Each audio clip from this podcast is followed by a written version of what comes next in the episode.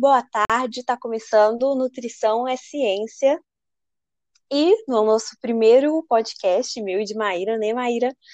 Nós vamos falar de nutrição, esclarecer dúvidas. É, eu vou me apresentar, depois a Maíra vai se apresentar. Meu nome é Débora, tenho 26 anos. É, eu estou no último período de nutrição amo muito o meu curso, adoro ler sobre, ficar sempre inteirado, estudo científico, artigos, e é isso. Se apresenta aí, Maíra.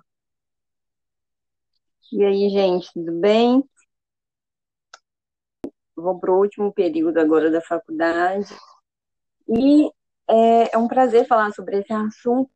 É uma coisa que desde muito tempo eu já tenho muito interesse em que vocês gostem aí dos assuntos que trazer daí para frente. Bom, o primeiro tema do podcast, né, que nós escolhemos é o que é ser saudável. É um tema que hoje, assim, todo mundo que procura uma nutricionista ou que está querendo mudar de estilo de vida, ela, a frase que a pessoa sempre fala é: eu preciso melhorar minha saúde, eu quero melhorar minha saúde, eu quero ficar mais saudável. E a OMS, ela define saúde como um estado completo de bem-estar físico, mental, social e não apenas a ausência de doença. Esse é um conceito de 1948, né? E nós vamos comentar essas, esses fatores mais voltados para a nutrição, claro, que é a nossa área, e que, que nós vamos ter mais propriedade para falar, certo? É isso aí. É, então, o Atualmente, né, a nossa Bíblia da nutrição é o Guia Alimentar da População Brasileira, e ele vai preconizar que as pessoas consumam mais alimentos naturais e menos alimentos industrializados. É, isso é, é, visto como algo muito importante, né? Não só no guia, mas é perceptível no dia a dia das pessoas é, que a redução de alimentos é, processados e ultraprocessados ele traz um benefício é, para a saúde de modo geral, né? Você quer falar algo, Maigra? É, eu acho interessante no guia, ele foi feito assim de uma forma população geral aqui do Brasil, então traz é, bastante informação, né? E sem tirar é, as, a importância que tem a nossa cultura também. Sim, ele respeita cada regionalidade, né? E o guia ele foi, ele ficou é, nacionalmente e internacionalmente é, reconhecido pelas suas, é, pelas, pelas suas informações, né? Que ele traz ali. E ele sofreu alguns ataques esse ano também, eu, se não me engano, ainda está podendo assinar uma petição que a gente vai deixar no link nos nossos Instagrams, né, Maíra? E também vamos deixar o link do guia para quem quiser conhecer mais, porque eu acredito que é, sempre quando você tenta melhorar algo, conhecer mais sobre o assunto, entender mais sobre o assunto, ajuda você a fazer as melhores escolhas, né? É, então, assim, se você está buscando melhorar o seu estilo de vida, é, querendo ficar mais saudável, a primeira coisa que você deve procurar é entender do assunto, procurar profissionais é, competentes e que entendam do assunto para te direcionar da melhor forma. Então, o primeiro passo, assim, que para você às vezes que tá sem grana para ir no nutricionista ou algo do tipo, baixe o guia de, é, o guia alimentar da população brasileira, porque ele tem ele tem muita informação importante que vai te ajudar a a dar o start, né? A começar a fazer melhores escolhas no seu dia a dia. Sim, e a linguagem é, é uma coisa muito interessante porque é linguagem fácil de entender, então não tem é, uma linguagem científica, não é só para profissionais da área, é população.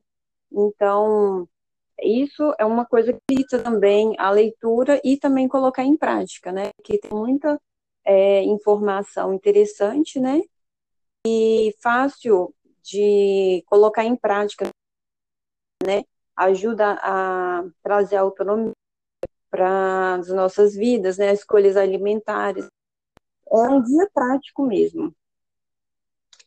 Sim. E nós abrimos algumas perguntas no Instagram, né?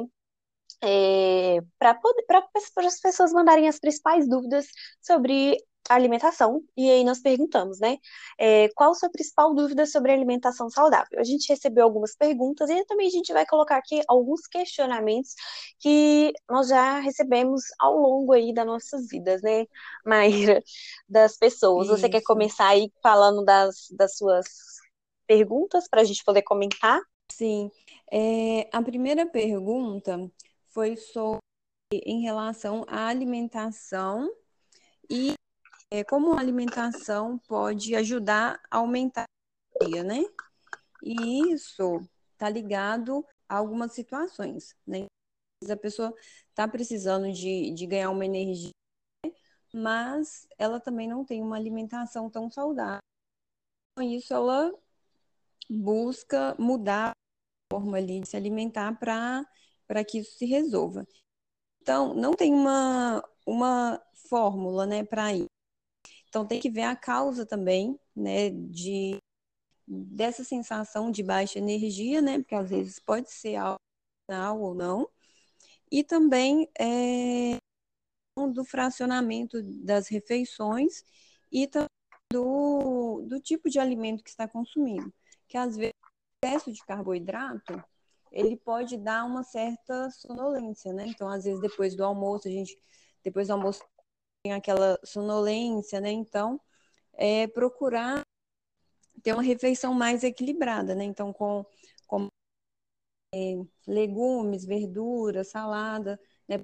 excesso de carboidrato não causar essa sonolência. Né? Então, isso seria uma forma de aumentar a energia é, uma coisa interessante também, né, nesse caso aí da falta de energia, às vezes a falta do sono regular, né, um sono de qualidade também entra muito nisso. Fala assim, ah, às vezes eu durmo durante o dia, porque não durmo bem à noite e compenso. E na verdade a pessoa precisa regularizar essa questão do sono, né?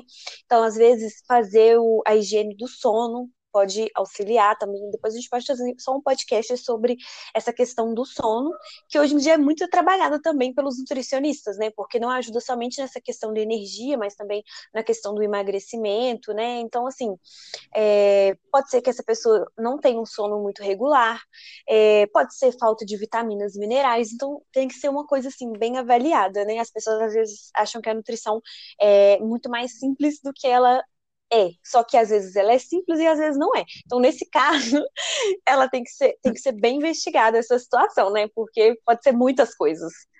Isso, realmente, porque se a pessoa ela tem uma dormida, o dia seguinte dela vai ser bem mais cansativo. Fica tentando recuperar as energias sono. Então, como eu disse, pode ser uma questão hormonal, outra coisa, né? Justamente. E quem dorme menos, geralmente tem um consumo alimentar maior durante o dia. Então, essa questão também pode desregular outras coisas. Então, é bem complicado. É, exato. Tem que ser bem avaliada essa aí, não é só é, uma alimentação específica para dia, né? Então tem que ver todo o contexto, tem que conhecer a pessoa, é, como é o dia a dia dela, qual é a rotina de alimentação né? Que com isso tudo, às vezes melhorar uma coisa que outra ali, para recuperar essa, essa energia aí para as pessoas. Isso. É, agora eu vou fazer uma minha, tá? A gente vai intercalando. É, arroz e feijão faz mal? Ai, eu quando eu vejo uma, uma pergunta dessa, eu sinto uma dor no meu coração, porque existe todo um terrorismo nutricional que vão sendo criado em cima de alguns alimentos, e isso, isso vem e vai, né? Mas em cima do arroz e do feijão, algo que é a base da alimentação da população brasileira. E às vezes, muitas pessoas falam assim comigo: ah, eu comecei a fazer uma dieta, tirei o arroz, né? E aí você fica assim, mas tá, você não gosta do arroz, você não vai sentir falta, como é que vai ser, né? Então, assim, o arroz e o feijão faz mal? Não, de forma alguma não faz mal. É, eles têm aminoácidos importantes, o que falta nenhum tem no outro, então os dois se completam. Então, o arroz e o feijão não fez mal, nunca fará, não fez. Tá? Tudo dentro de uma dieta equilibrada é possível, tá? Isso mesmo. Então, é o que muita gente pensa do, do é porque quando pensa em carboidrato, arroz. Só que todo alimento ele tem carboidrato Então, se a pessoa for hidratos, dificilmente teria um alimento para ela todo, né? Então, tem é, é muito falta de conhecimento mesmo, né? Porque carboidrato, proteína, lipídio, é presente em todos os alimentos, praticamente. Então, não é uma questão tá um alimento para melhorar. Então, às vezes a pessoa corta o arroz, mas aumenta ah, o consumo da alimentação de algum outro alimento que também é carboidrato. Então, às vezes a pessoa, por exemplo, troca o pão pela tapioca, né? Mas a quantidade de carboidrato só é colocada como vilão, assim como o feijão. Sim, sim. E o feijão também ele tem muita fibra, né? Então ele ajuda a compor bem um prato ali. E eu acho que a pergunta se é faz mal ou não, ele não faz mal, pode comer sem medo, né? Pelo amor de Deus, gente. Aí é o que eu penso, né, Maíra? A pessoa tem medo, te pergunta se faz, se arroz e feijão faz mal, mas não te faz a pergunta se comer um nugget faz mal, não pergunta se comer um sanduíche faz mal. E eu não falo assim, uma é. vez ou outra, né? Porque uma vez ou outra não vai fazer mal. Mas aí come isso assim todos os dias, dá para criança, sabe? Aí pega, faz aquele suquinho de pó gostoso para comer junto com o nuggets, ou põe um copão de coca gelada para comer junto com o nuggets. E ela nunca te pergunta se isso faz mal, ou ela no consciente dela ela já sabe que faz mal e quer enfiar o pé na jaca. Eu não sei explicar o que que acontece. Mas ninguém tem é, dúvida realmente... em relação a esses alimentos, né? Pois é. E, e é exatamente isso. Quando a pessoa pensa em em melhorar a alimentação, ela não pensa, vou tirar os industrializados, os doces, chocolate, é, pensa em tirar aquele alimento é, natural, uma comida de verdade. Comida de verdade não é mal.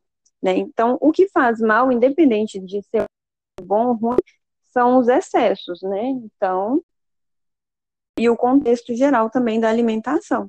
Então, um alimento específico da, da refeição não vai melhorar a alimentação dela. Sim, as pessoas fizeram o que era é, exceção na alimentação virar regra. Por, às vezes por conta de falta de tempo, ou às vezes mesmo desse entendimento do que faz ou não mal, né? É, por exemplo, eu tive um atendimento, né, é, de uma pessoa que, assim, porque nós fizemos vários estágios, tá, gente? Então, assim, é tudo dentro das regras, tá? Eu fiz um atendimento de uma pessoa que não bebia água, acreditando que isso fazia mal para ela. Tipo assim, ah, eu não posso. Eu achei que se eu bebesse muita água, isso ia me fazer mal, ia fazer mal para os meus rins, ia me deixar mais gorda.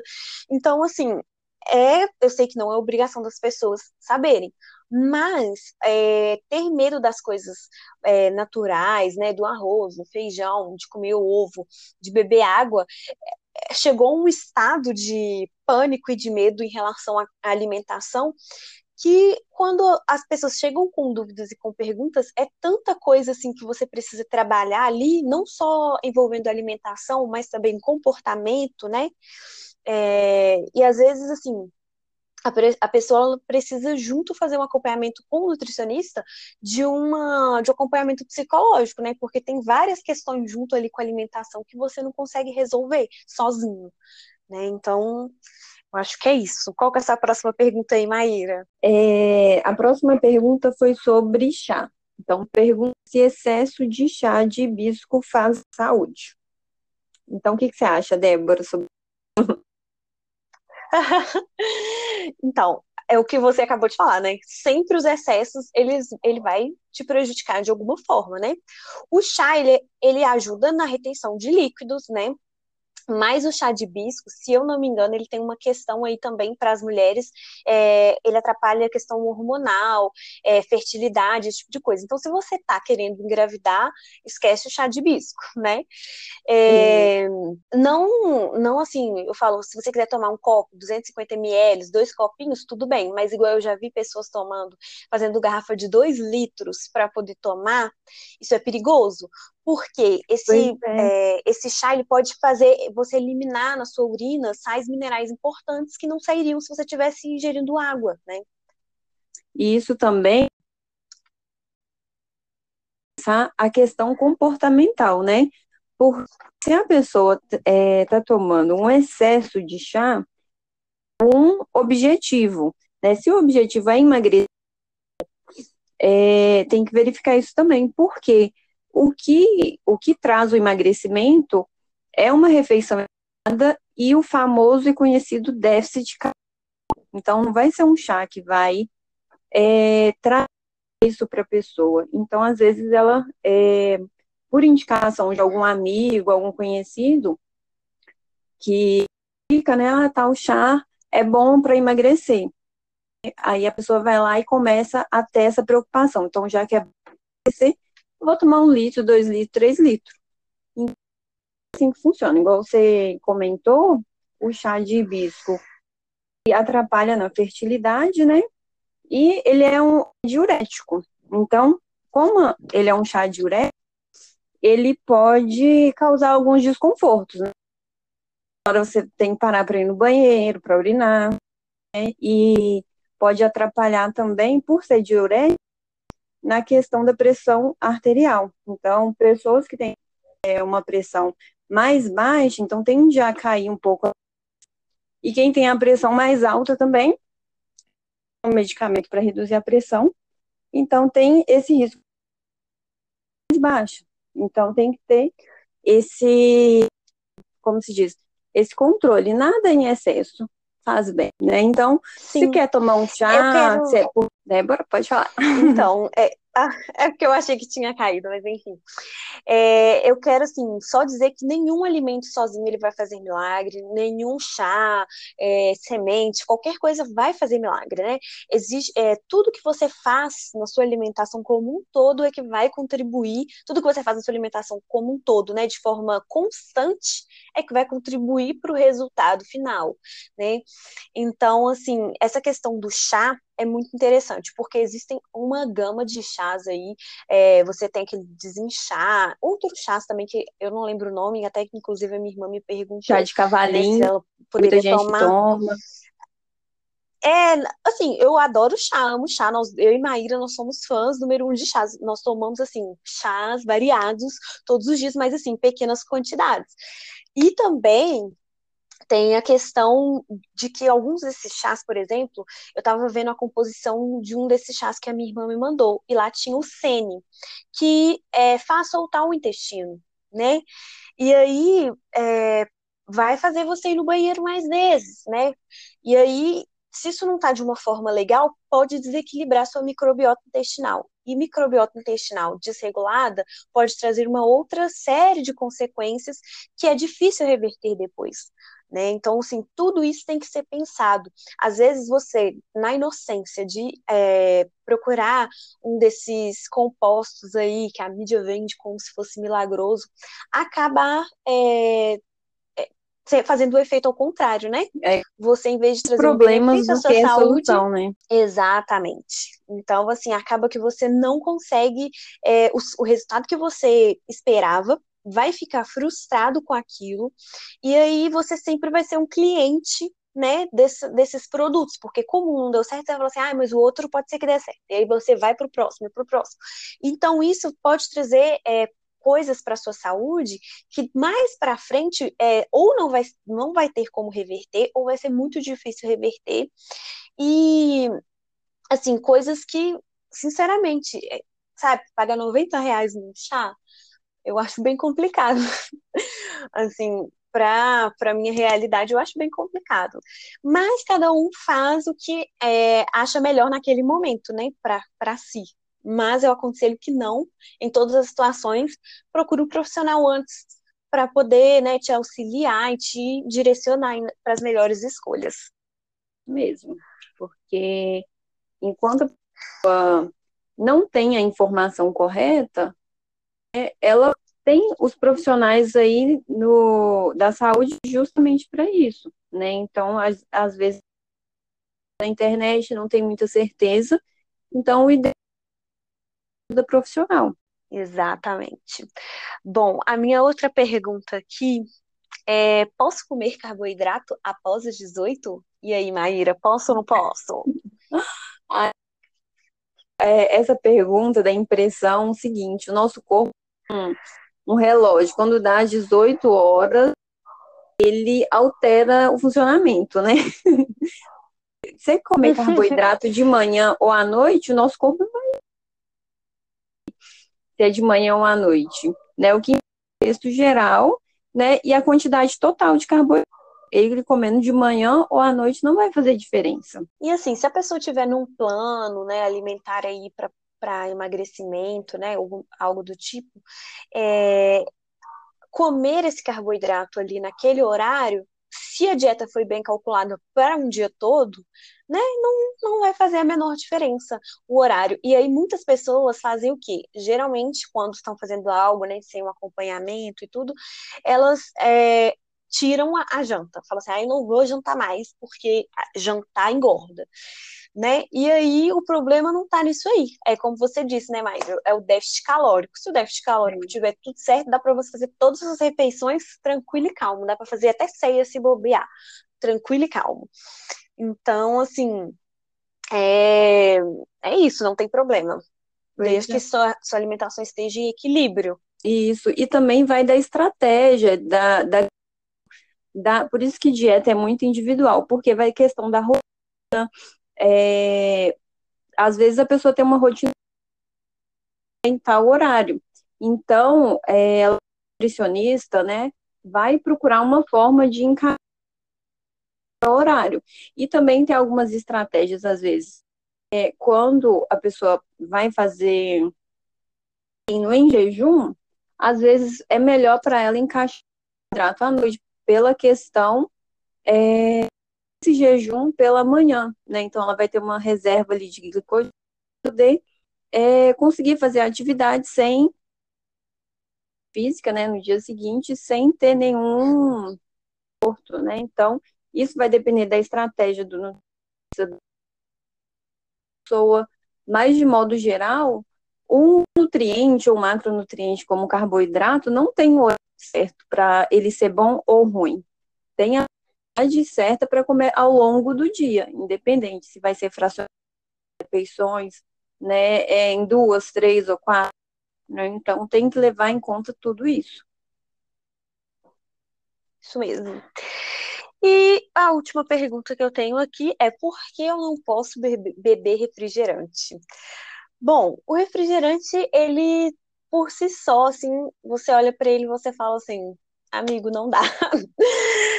Ele altera a sua microbiota intestinal. Ele contém conservantes cancerígenos, né, comprovadamente cancerígenos. É, ele tem açúcar, muito açúcar, tem sódio. Então, tudo isso, ele contém muito mais do que você pode consumir durante o dia, que é o recomendado pela OMS, né? Desequilibrando totalmente, porque ali contém muito mais de açúcar que você precisa consumir durante o dia. Né? Então, assim, não. E assim, na verdade, Deixa... muita, ah, gente, muita gente pergunta se eu posso isso, se eu posso aquilo. É, mas, na verdade, poder a gente pode tudo. Mas é, a gente tem que saber se isso vai trazer o, né, algum benefício ou está prejudicando. Se você quer uma vida saudável, é, tem coisas que você pode, tem coisas que você não pode. E a questão é, igual a Débora falou, o refrigerante ele tem né, é, muitos componentes que eles são prejudiciais hoje, né? Então a curto e a longo prazo, porque é, a quantidade, a composição química dele, a composição do alimento, o número, a, os dele é, é uma quantidade muito grande, tem muita coisa que você não vai saber o que é. Então, só rótulo você vê que é um alimento que é prejudicial, né? De alimento, né? É um produto alimentício. E agora, Maíra, eu tenho uma pergunta capciosa para você. Diga. É, Maíra Nutri. eu, se eu quero ter um estilo de vida saudável, eu nunca mais vou poder beber um refrigerante, nunca mais vou poder beber uma cerveja, nunca mais vou poder ir para uma festa, uma social, comer batata frita, comer torresmo. Como é que é isso? Então, nunca diga. Na verdade, é, a, a essa questão da saúde, disse no início, né, a definição de saúde pelo OMS. Então, leva em consideração também o físico, o social, né? Então, o, um, de vez em quando, um alimento, ele não vai te causar dano à sua saúde, né? Então, se você quer tomar um refrigerante, é uma cerveja, você quer comer algum doce, né? Não tem problema de moderação, né? Porque a alimentação não é só nutriente. Então, tem uma questão emocional, né? Então, muita coisa envolvida. Então, a gente não precisa restringir absolutamente. A gente só tem que ter equilíbrio e moderação com alguns certos alimentos. Tanto é que no guia alimentar, ele explica exatamente isso, sobre alimentos é, processados, ultraprocessados, né? Eles falam para evitar, eles não falam para né? Então, justamente por isso, porque é, alimentação tem muita coisa envolvida. Justamente. E eu acho assim que se você consegue, dentro do seu dia a dia normal, se alimentar de alimentos é, mais naturais possíveis, fazer suas refeições, prepará-las, né, e fazer toda aquela, né, evitar temperos industrializados e tudo. E aí, sei lá, você é chamado por a sua amiga para para ir no barzinho, não agora que estamos em pandemia, sejamos conscientes, mas ir para um barzinho e tudo, tomar uma cerveja, comer um petisco, ou quando você está em família, você comer um churrasco, né? Tudo isso, assim, respeitando ali a sua sociedade, não tem problema, sabe? Não tem o menor problema. Eu acho que é, porque, como você disse mesmo, Maíra, comer é, é, uma coisa social, envolve psicológico, então você tem que se sentir bem, você não pode comer aquilo ali e se sentir culpado, porque isso vai te trazer uma série de consequências depois, mais para frente, né? Então, é isso, assim, ser saudável é você estar tá em equilíbrio, o máximo que você puder psicologicamente, fisicamente, né? E a alimentação entra nesse sentido aí para ajudar nessa todas as áreas. Isso, porque até mesmo por é, quando a gente costuma cortar alimento, fugir de alimentos que são prejudiciais, a gente pode estar gerando aí é, futuro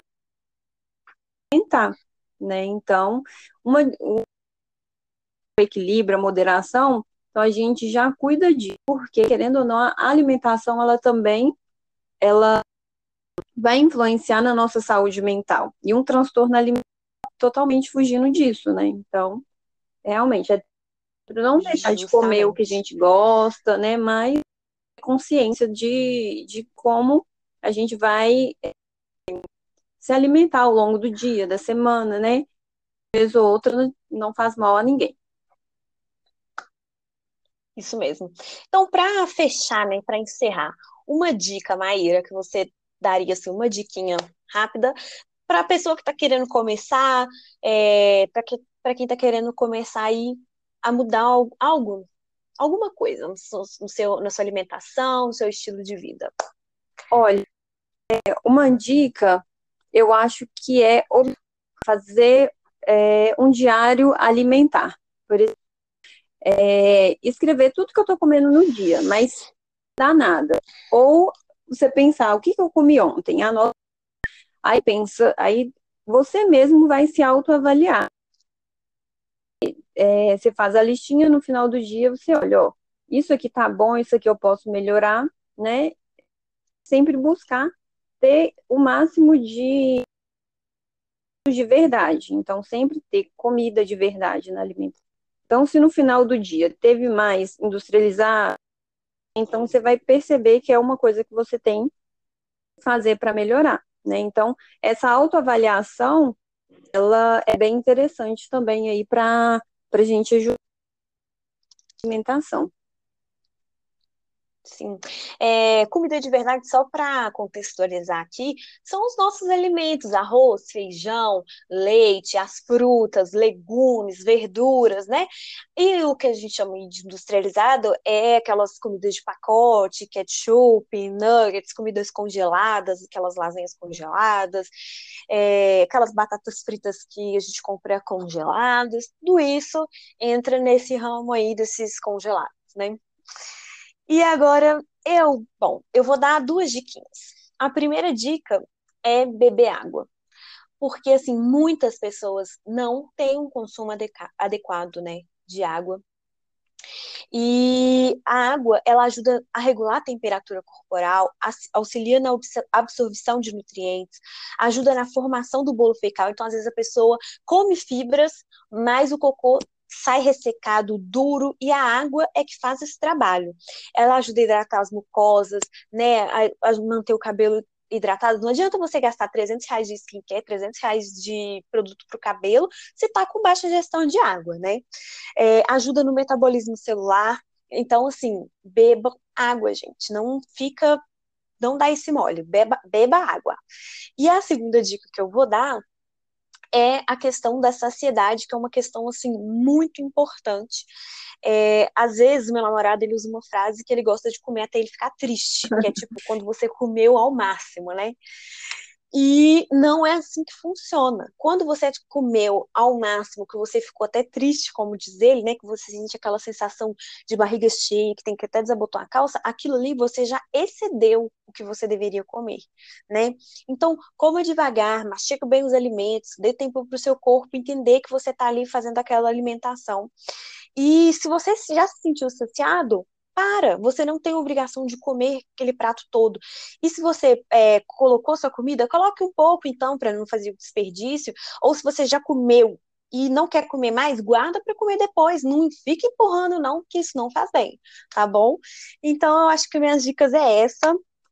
Você tem mais alguma dica, Maíra? Eu acho que para ah, já tá bom. Oi? né, aos pouquinhos aí.